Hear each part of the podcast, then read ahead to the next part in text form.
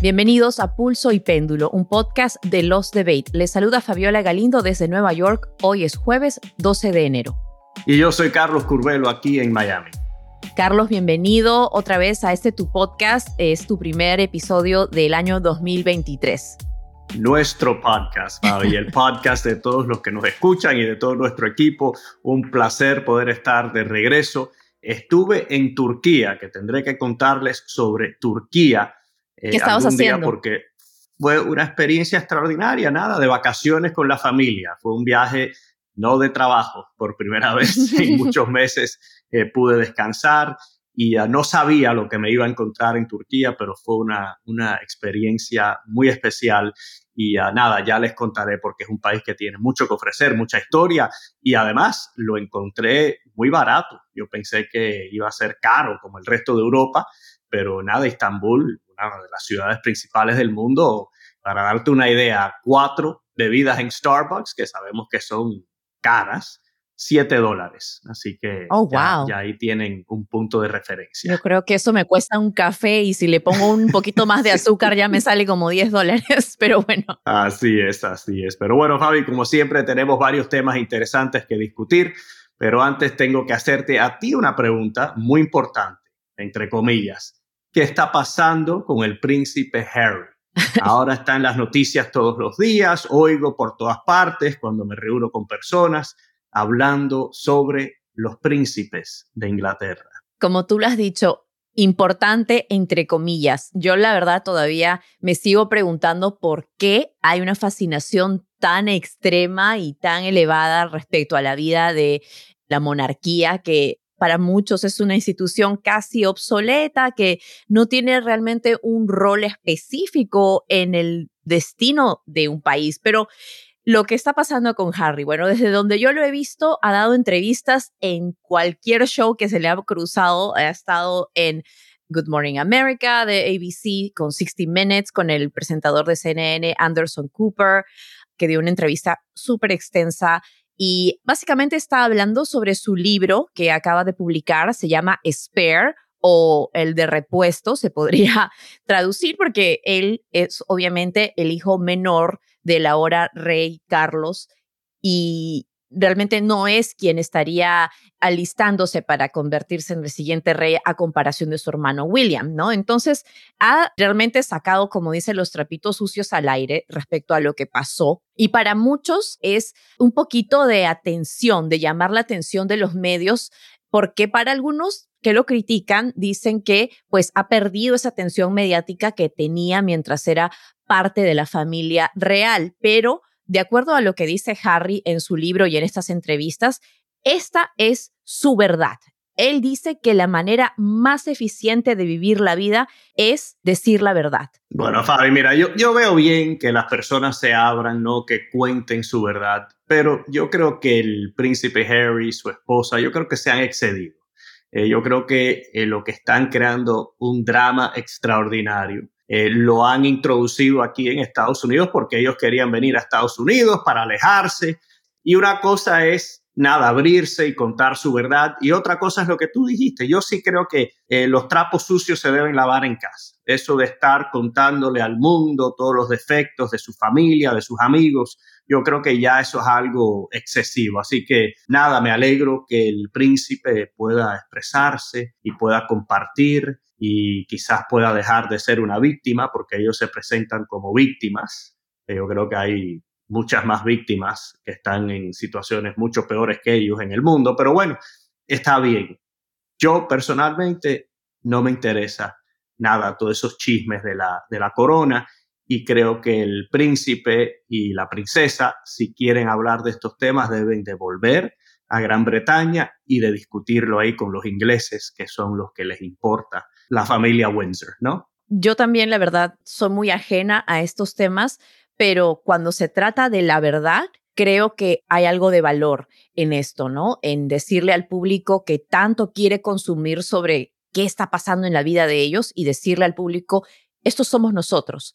Y a pesar de que eso, pues lamentablemente incluya sacar esos trapitos sucios al aire, y la verdad que es una novela en la vida real y real me refiero a la vida real, real y la vida real de la realeza.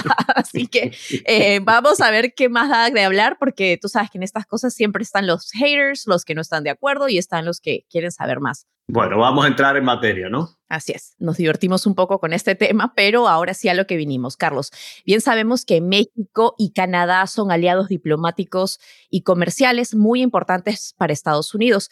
En unos minutos estaremos hablando de algunos de los temas centrales que se discutieron en la cumbre norteamericana que se celebró hace poco. Además, una multitudinaria huelga en Nueva York saca a la luz la crisis que muchas enfermeras están viviendo, no solo aquí en Estados Unidos, sino en muchos países del mundo. Así es, Carlos, es un tema muy importante que, como bien dices, es un problema global. Pero antes. Congratulations to our newest United States citizens.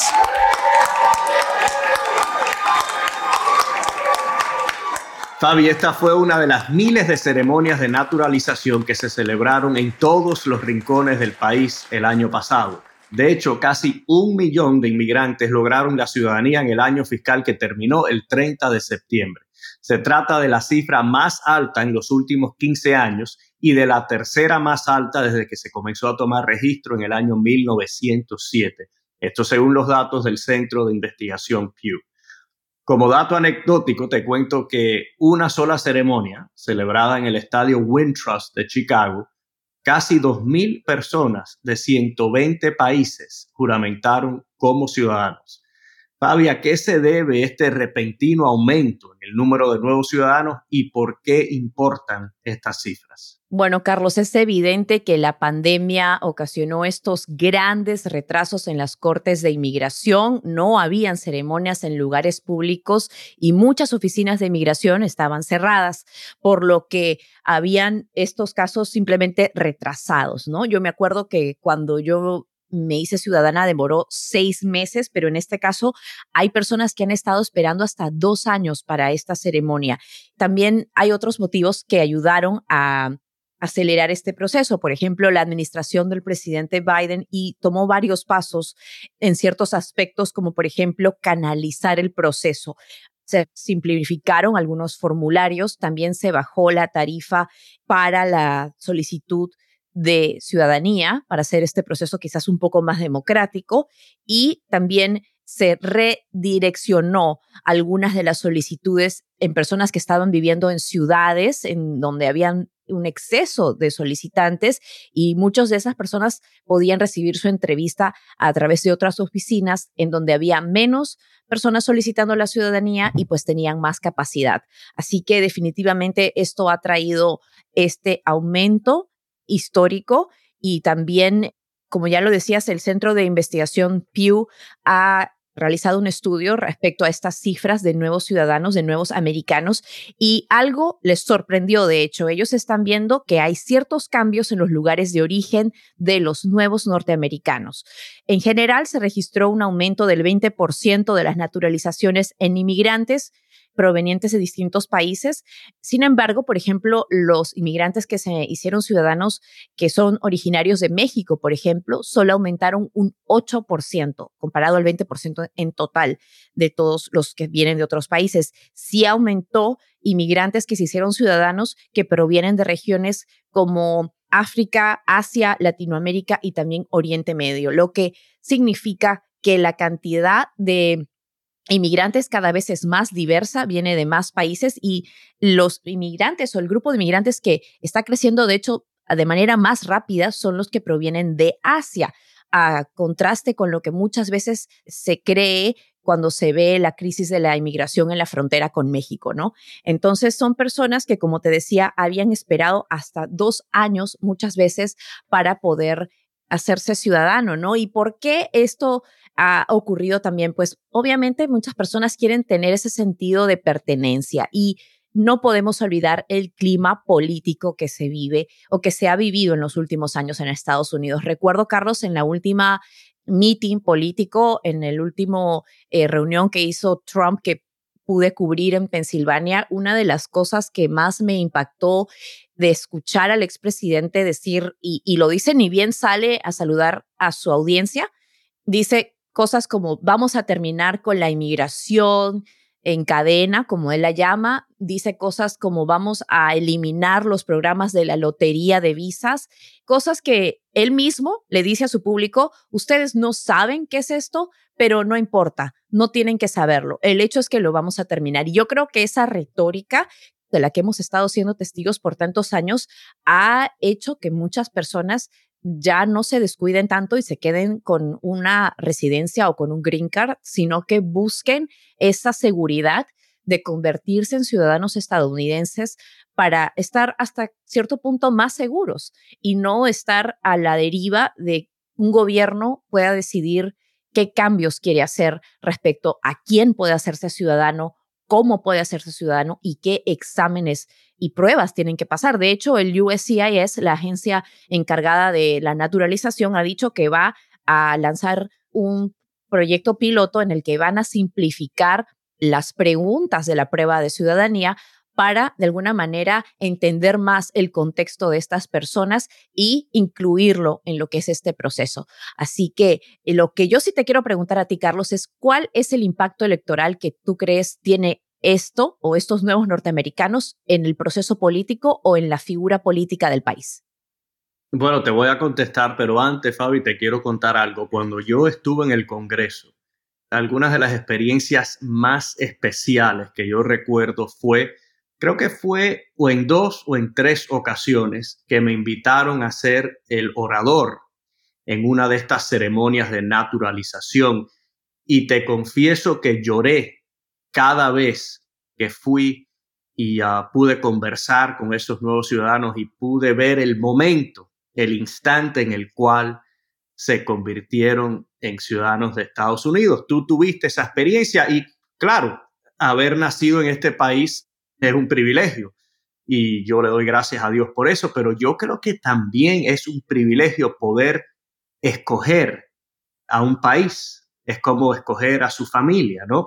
Es un gran privilegio. Y cuando yo veía como las personas se conmovían y estaban llenas de lágrimas sus ojos, sentí un gran orgullo, me, me recordó de lo grande que es este país, que a pesar de todos sus defectos, es un país que le ha dado la bienvenida a tantas personas y que ha integrado e incluido eh, a tantas personas. Así que yo de verdad siento un poquito de envidia saludable eh, para aquellos como mis padres, como tú, como tantos otros que han podido escoger ser eh, nacionales, ciudadanos de Estados Unidos.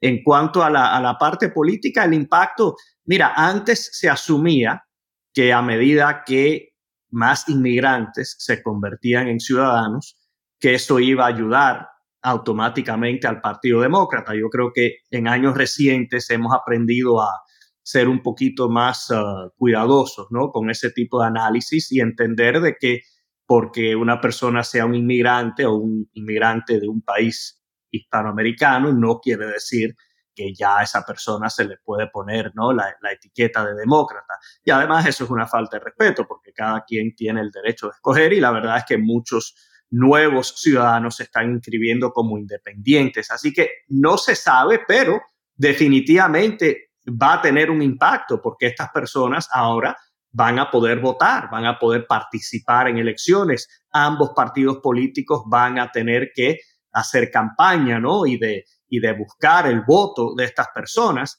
Eh, así que ese proceso comienza ahora. Yo sí te digo que en todas estas ceremonias, no sé si tú lo recuerdas, los partidos políticos están parados afuera, ¿no? Lo más cerca posible que se les permite, tratando de, de nada convencer a las personas a que se inscriban a votar y ahí mismo, ¿no? Fuera de la ceremonia ya uno tiene la oportunidad, casi siempre está el departamento de elecciones y uno tiene ya esa posibilidad de inmediatamente eh, inscribirse para poder aportar a esta democracia, para tener voz y esa voz se pueda hacer sentir eh, en las urnas. Así que yo me alegro mucho. La última vez, Fabi, que yo recuerdo que sucedió algo por el estilo, que hubo así una ola grande de nuevos ciudadanos, fue en los años 90.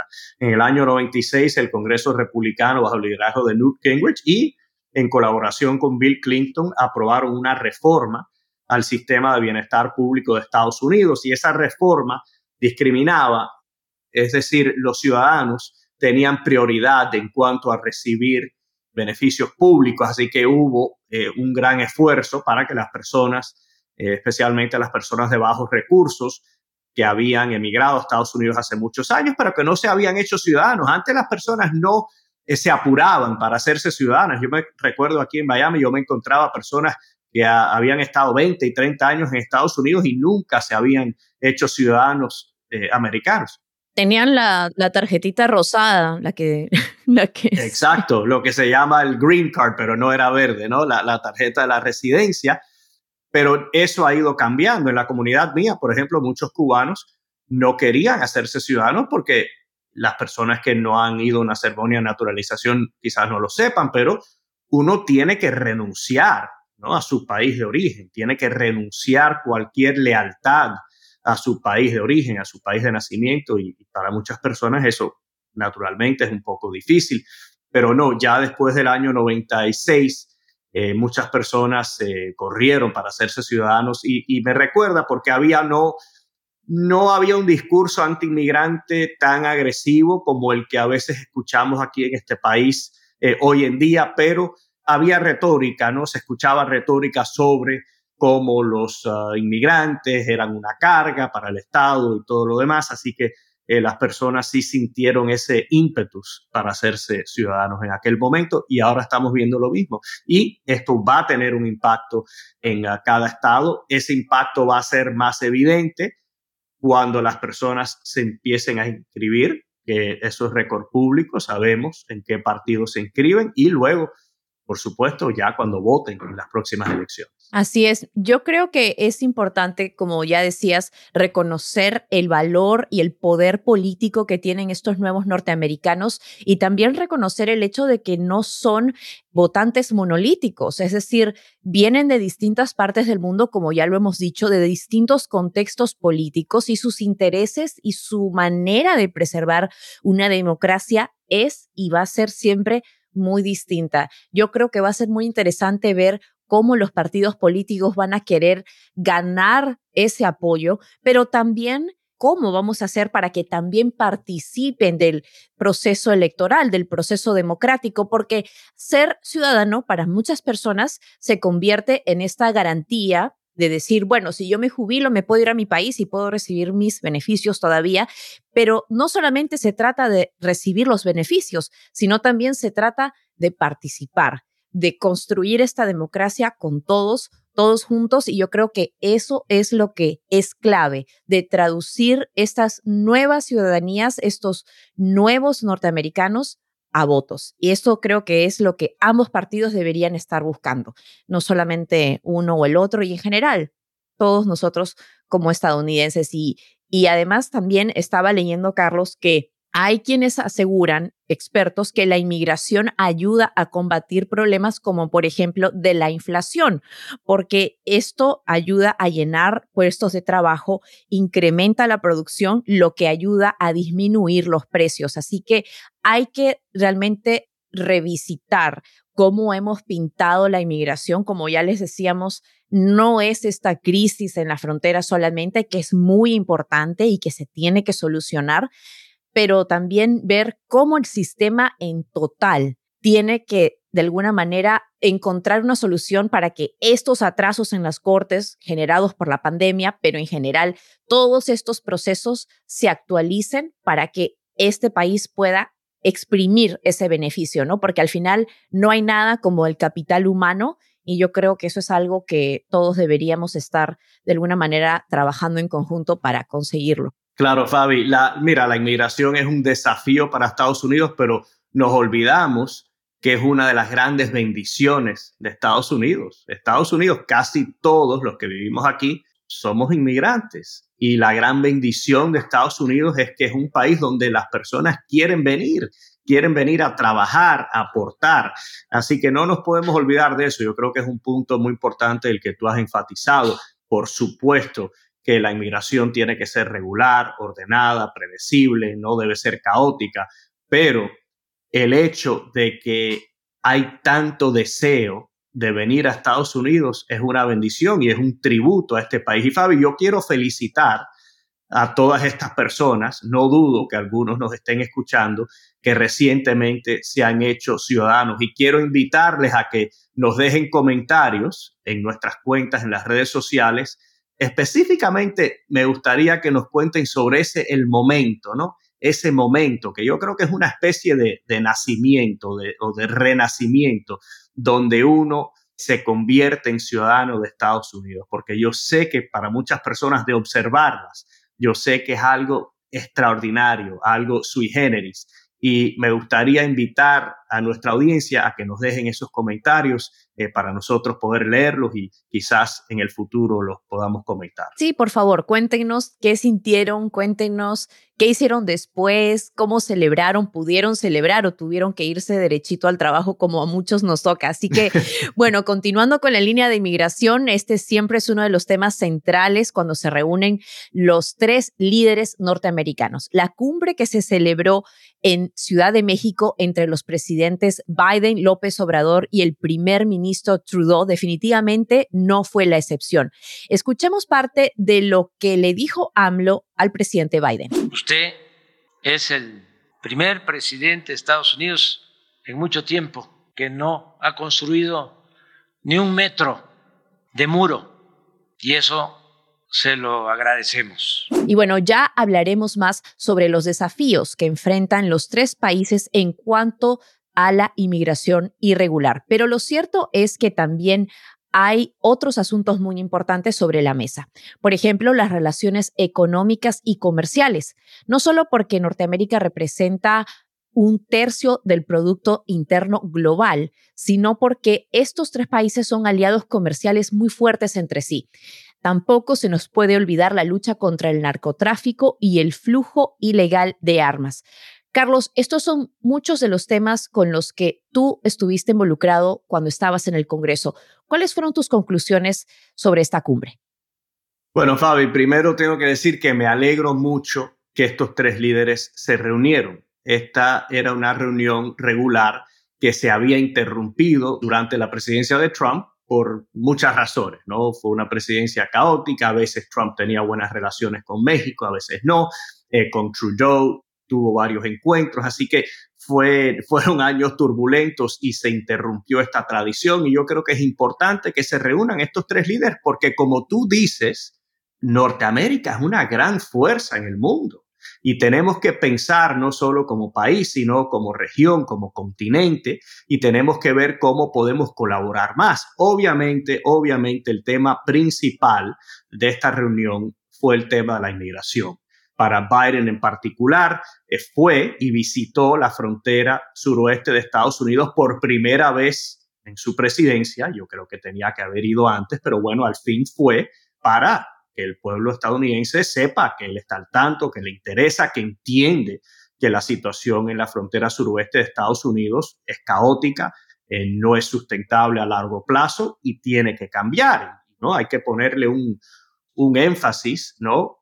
A este tema la inmigración y no solo cómo frenar esa inmigración irregular en la frontera, sino cómo podemos modernizar las leyes de Estados Unidos, para mejorar la situación migratoria, cómo podemos invertir en las Américas para crear más oportunidad en otros países, no solo para el bien de esos países, que no sería algo positivo, sino también para crear mercados eh, para los exportadores, las empresas de Estados Unidos y al crear nuevos mercados para nuestros productos estamos creando oportunidades, ¿no? Para, eh, para las personas aquí en este país y estamos creando nuevos empleos. Así que todo eso se discutió y yo creo que algo, curiosamente, eh, yo no soy simpatizante del señor AMLO, ¿no? Es un populista, no tiene muy buena relación con Biden porque Biden es un tipo más institucionalista, eh, pero bueno, eh, AMLO sí dijo algo,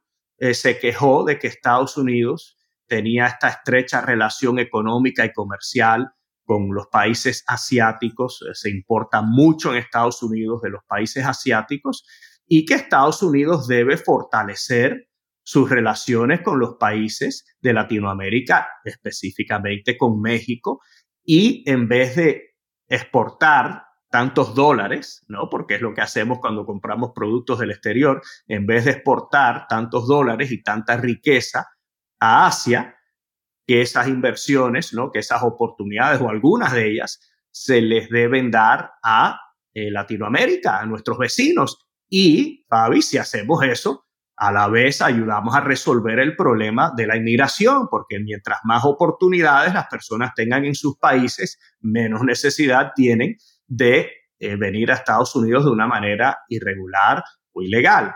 Eh, así que yo, mira, en cuanto al tema de la inmigración, sé que se conversó, no creo que se hizo mucho progreso, no vi que llegaron a ningún tipo de acuerdo concreto.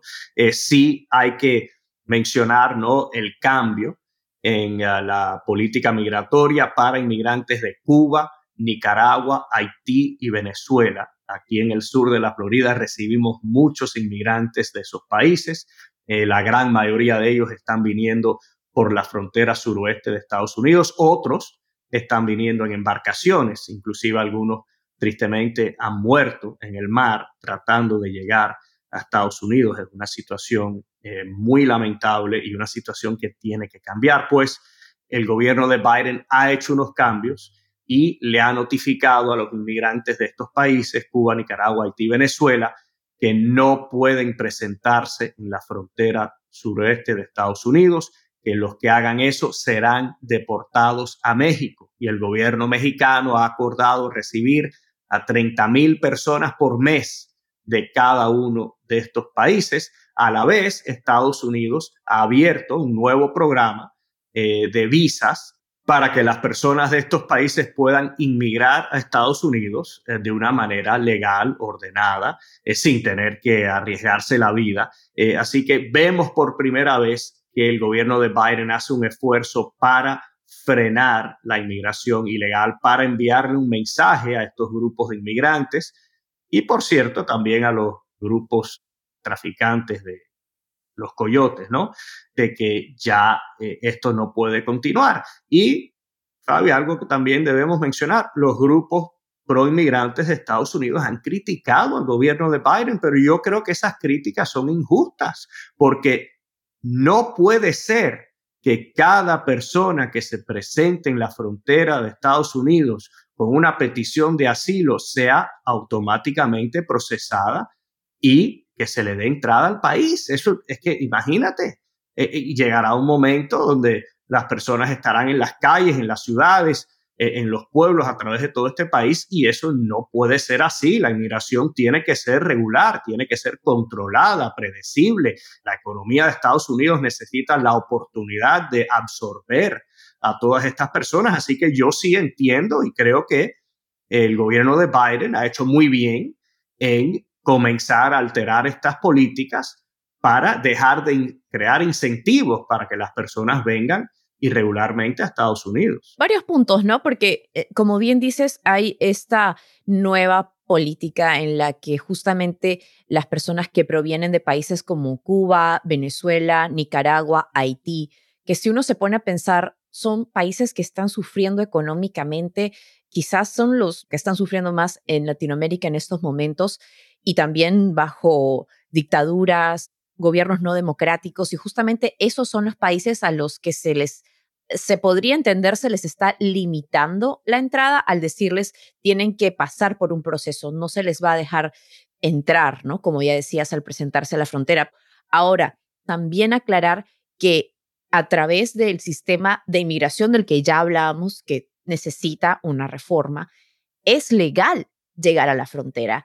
Es justamente así que se pide asilo. Se presenta uno en un puerto de la frontera y dice, necesito asilo por tal y tal motivo. Y hasta cierto punto lo que estos migrantes están haciendo es parte de lo que la ley permite. Ahora, estas soluciones para muchos pueden ser soluciones temporarias, no atacan el problema ni de raíz ni a largo plazo y honestamente, por lo que vemos, tampoco va a evitar que las personas que están totalmente desesperadas y están tratando de huir de estas dictaduras, de esta pobreza extrema que ha traído la pandemia, pues dejen de intentar venir a este país. Así que definitivamente son puntos claves, como bien dices, no se ha encontrado una solución en esta cumbre, pero es extremadamente importante que estos países hablen de estos temas, porque como ya explicábamos en el segmento anterior, hay muchos beneficios que podrían conseguir si es que se llega a una solución, ¿no? Sí, Fabi, y, también, obviamente, el tema de la inmigración es el, quizás el tema principal en Estados Unidos en este momento. Comentaremos otro día, ¿no? El tema este de los documentos clasificados que eh, han encontrado eh, los asistentes del señor Biden en su oficina personal. No, eso es algo que eh, también está sobre el tapete y que debemos discutir en algún momento. Pero el tema de la inmigración es el que se impone en este momento. Hay una delegación de senadores bipartidistas liderada por la senadora independiente Kirsten Sinema que estuvieron en la frontera, pero también eh, como mencionamos, estos tres líderes eh, discutieron otros temas, por ejemplo, el tema de la crisis de fentanilo en Estados Unidos, que Biden eh, le dijo al señor López Obrador que gran parte del fentanilo viene, proviene de México, y el señor López Obrador le contestó que en México hay un problema con el tráfico de armas y que un gran número de las armas ilegales que entran en México son armas que provienen de Estados Unidos. Así que las preocupaciones están eh, de ambos lados de la frontera eh, y por su parte el primer ministro Justin Trudeau de Canadá enfatizó la importancia de la diplomacia, algo que vimos interrumpido durante la presidencia de Trump. Ahora se restablece este diálogo y ah, yo creo que en eso sí todos podemos estar de acuerdo que mientras las personas estén sentadas, los líderes de los países, conversando, tratando de buscar soluciones, eso es positivo, eso es mejor eh, a nada, los ataques eh, y al sembrar cizaña y todo lo demás eh, que hemos visto, no solo de parte de, del expresidente, sino también de parte de otros líderes a través del mundo. Y repito que el, el señor López Obrador no es la persona más fácil que hay en el mundo y es un, es un populista. Y ya sabemos que los populistas eh, bueno, si estamos de acuerdo con ellos, quizás eh, los podemos aceptar, eh, pero son personas impredecibles. Claro, pero que sin embargo es un líder que ha sido elegido de manera democrática en México y hay mucha gente que obviamente lo ha puesto ahí porque creen que hay problemas sociales que en muchos encenios no se han solucionado. Así que yo te voy a decir, he escuchado a voces de analistas republicanos que se han reído de esta reunión diciendo que son tres socialistas los que se han reunido. La verdad que yo creo que eso es un poquito extremo. No sé cómo lo ves tú. ¿Qué le dices tú a esas voces? Sí, no, eso, mira, eso es una manera de descalificar al señor Biden y, y como te dije, obviamente el señor Biden es un hombre con sus defectos y que ha cometido errores y, posiblemente tenga una crisis eh, grande, ¿no? Que se le aproxima con este tema de los documentos clasificados que han encontrado. Eh, pero eso no quita de que uno debe celebrar o reconocer que es bueno eh, que vaya y que se reúna con el presidente López Obrador, con el primer ministro Trudeau, para tratar de resolver los temas de, de esta región y para tratar de mejorar las relaciones entre ambos países. Así que, bueno, Fabi, mucha tela que cortar aquí. Pudiéramos estar hablando de México, Canadá y Estados Unidos eh, por muchas horas, pero vamos ahora con nuestro último tema del día. Este es el grito de miles de enfermeras de dos redes de hospitales en Nueva York que permanecieron en huelga por tres días para exigir, entre otras cosas, un aumento de personal para poder proporcionar un mejor servicio a sus pacientes.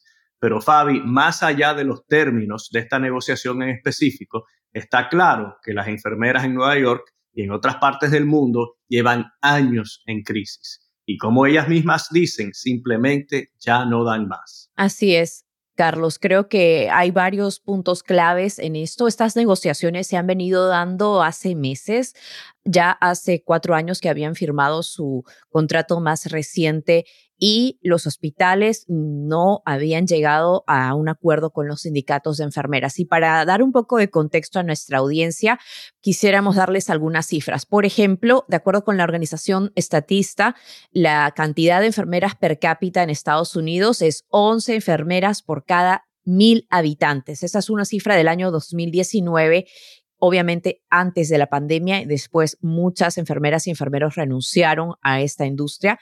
También estamos viendo que esto sucede en países como Reino Unido, en donde se ha visto una huelga de enfermeras que es la más grande en 70 años.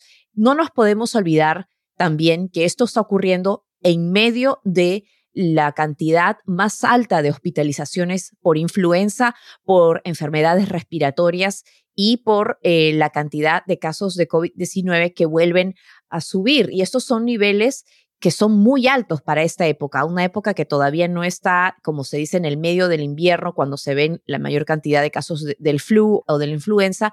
Y en este caso estamos viendo este aumento más significativo que se ha visto en los últimos años. De acuerdo con el Departamento de Labor, solo en el 2022, 5.000 enfermeras fueron a huelga en el estado de Minnesota. También, de acuerdo al Departamento de Labor, 2.000 profesionales de la salud en California y en Hawái se fueron a la huelga en el año 2022. De acuerdo al Departamento de Trabajo, de las 20 huelgas más importantes monitoreadas por esta institución, siete ocurrieron en la industria del cuidado de salud. ¿Cuál es la principal queja? Como ya lo decías, ellas están quejándose de la falta de personal y lo que eso representa, es decir, el agotamiento y lo que ellas describen como el mal cuidado que muchas veces los pacientes son víctimas debido a que tienen que esperar mucho más para ver a una enfermera durante su estadía en un hospital. Es decir, las enfermeras están protestando porque dicen que no pueden hacer su trabajo de la manera adecuada, no pueden hacer el trabajo de la manera en que se les ha entrenado. ¿Qué dicen los hospitales? Bueno, esta semana me ha tocado cubrir estas protestas y los hospitales dicen que ellos han ofrecido un mejor salario con un incremento de salario de más del 19%, pero en el caso específico de Nueva York y del hospital Mount Sinai, las enfermeras no han querido aceptar este incremento porque dicen que los hospitales no se están comprometiendo a reclutar a más personal de enfermeras. Así que hay mucha contradicción ahí. Los hospitales dicen que ellos sí han contratado a la mayor cantidad de enfermeros y enfermeras en los últimos años, pero sin embargo, estos empleados dicen que están atendiendo a casi el doble de los pacientes que deberían. ¿Qué está pasando en la industria de salud? Pues hay una escasez evidentemente, de empleados? Eso es la gran pregunta, ¿no? De acuerdo con un profesor de política pública de la Universidad de Chicago, Joshua Gottlieb, él dice que el mayor indicador de que existe una escasez es la cifra de enfermeros rotativos o rodantes o las enfermeras viajeras. Hoy en día existen 67 mil enfermeras viajeras. Una de cada 20 enfermeras en el hospital son enfermeras temporarias que están viajando de estado a estado, es decir, que no son parte del staff de un hospital. Esto es una cifra, según los expertos, muy alta para los últimos años, y justamente a este tipo de enfermeras es a la que los hospitales afectados por esta huelga están recurriendo. Como ya lo decíamos, no solamente Nueva York ha visto estos paros laborales, también estados como California. Y muchos que estudian el tema de la industria de salud dicen que los hospitales, en su principal gasto es la mano de obra. Y en este caso, realmente, ¿quién está pagando al final por los platos rotos? Los pacientes los pacientes que al tener una emergencia, al parecer no pueden recurrir, tienen que ser trasladados a hospitales más lejanos. Y son muchos aspectos, Carlos, que realmente preocupan porque ya se estima que para el año 2025 iba a haber una escasez de casi un millón de empleadas solamente en Estados Unidos, pero estamos viendo que después de la pandemia, cuando se les, se les consideraba héroes a estos empleados, ahora simplemente parece que sus demandas, al menos en estos sistemas de hospitales, no se están haciendo escuchar. En el caso específico de Nueva York, uno de los hospitales, el Hospital Montefiore, atiende al 50% de la población en el condado del Bronx, uno de los condados más pobres en el país. Así que es algo realmente preocupante y no sé qué piensas tú, Carlos, Sí, bueno, mira, dos observaciones, o bueno, una observación y ah, quizás una solución. En cuanto a la observación, esto es interesante porque en muchos de estos casos eh, donde hay problemas entre el sindicato y un hospital o un, cualquier empleador, hay una frase que dice, el dinero eh, casi siempre lo resuelve todo, o con dinero todo se resuelve. Bueno, este es un caso donde aparentemente el sindicato le ofrecieron más dinero a las enfermeras y a los enfermeros y dijeron que no, que ellos lo que necesitan no es más dinero, lo que necesitan es más apoyo, necesitan eh, más colegas, ¿no? que, contraten a más enfermeros y enfermeras. Y, es verdad, yo eh, conozco un poquito, ¿no? Sobre eh, lo que es la administración de hospitales y el costo más alto para cualquier hospital es su empleomanía, los médicos, los enfermeros, y eso es un costo que subió muchísimo durante la pandemia. Los hospitales, aunque sí tuvieron mucho apoyo por parte del gobierno federal, ya ese apoyo se ha retirado y ahora están pasando un poco de trabajo con este tema de eh, los costos laborales. Ahora, lo segundo es una posible solución. Hablamos hace unos minutos de que la inmigración era un desafío para Estados Unidos, pero también una oportunidad. ¿Y qué oportunidad existe ahora de modernizar las leyes eh, de inmigración de Estados Unidos para poder reclutar enfermeras y enfermeros de todos los países del mundo para que vengan aquí a trabajar y apoyar eh, a estas personas que están exhaustas, que aunque uno les pague más, no quieren, no pueden, eh, porque no tienen calidad de vida, no están con sus familias, sienten mucha presión, eh, se les maltrata en el hospital, porque eso es lo que sucede, Fabi, cuando un paciente que se siente mal o quizás que tenga un familiar en el hospital con ellos, nota que no se le está dando buena atención o tienen un dolor o tienen algún problema, ¿qué es lo que hacen? Eh, le gritan, ¿no? a la enfermera, eh, quizás insulten a la enfermera. Entonces es una profesión difícil, especialmente, ¿no? Durante una pandemia. Así que yo sí creo que esto hay que buscar eh, una solución. Quizás hay que, el gobierno, mira, en vez de la manera en que hacemos ahora, que subsidiamos los estudios universitarios de todos los estudiantes independientemente de lo que vayan a estudiar, quizás ese sistema se pueda hacer más inteligente también y que el gobierno le dé más apoyo ¿no? a aquellos eh, que van a entrar en profesiones donde hay una gran necesidad en el país. Así que yo sí creo que hay que explorar todo tipo de solución porque esta es una situación preocupante, ¿no? Si, si no hay suficientes enfermeras en un hospital, eso es como si no hay eh, maestros en un colegio, eh, es un problema. Carlos, yo te digo una cosa, he podido a través de mi trabajo reportando para la cadena Univisión, como te decía, me ha tocado cubrir eh, las protestas y una de las cosas que siempre me, se me han quedado grabadas es cuando les pregunto a estas enfermeras, en su mayoría mujeres, por qué quisieron o por qué eligieron esta carrera, es una vocación enorme para ellas. Es algo que yo no había eh, experimentado mucho en otras industrias, pero muy similar a la de los maestros, ¿no? Es algo que la empatía que tienen estas personas para con los pacientes es algo que va más allá de lo que una universidad te puede dar, pero que sin embargo, claro, es el camino que ellas toman, ¿no? Estos estudios, eh, esta preparación. Y es algo que me parece muy importante, que este capital, esta vocación, no se puede comprar, solamente se puede apoyar. Y uno, uno cuando, cuando hablas con estas enfermeras y te dicen, a veces no quiero pensar en mi turno de ayer porque me acuerdo de todas las cosas que no pude hacer por los pacientes, el trauma que están experimentando es real como tú decías, como el maltrato, pero también las cosas que ellas mismas sienten que a veces no pueden hacer por la falta de apoyo, por la falta de personal. Creo que eso es algo que, que no se debería obviar y no se debería simplemente decir tome más dinero. No es lo que están buscando, como ya lo decías, pero sí quería preguntarte, porque hay analistas que consideran que para empeorar la situación, por ejemplo, el Partido Republicano ha prometido que quiere recortar los fondos, por ejemplo, para programas como Medicare, a pesar de que no tienen la mayoría en el Senado, ¿te parece que esto es moralmente correcto ahora que sabemos y está expuesta la situación de las enfermeras? que se gaste energía y tiempo en debatir este tema que ya sabemos ha sido uno de los compromisos importantes a los que ha llegado el speaker McCarthy para llegar a esta posición. ¿Vale la pena gastar energía en tratar de debatir si se debe recortar los fondos para Medicare? No, Fabio, dudo mucho que eso suceda. Eh, quizás hay un pequeño grupo, sabemos que eh, existe un pequeño grupo de republicanos en la Cámara que han creado mucho caos, eh, que quieran recortar programas como Medicare, inclusive el programa de Seguro Social, pero la gran mayoría lo que quieren hacer es reformar estos programas para que sean viables a largo plazo. sabemos que el, el fideicomiso, ¿no? el Trust Fund de Medicare, eh, si no se hacen cambios, eh, va a quebrar.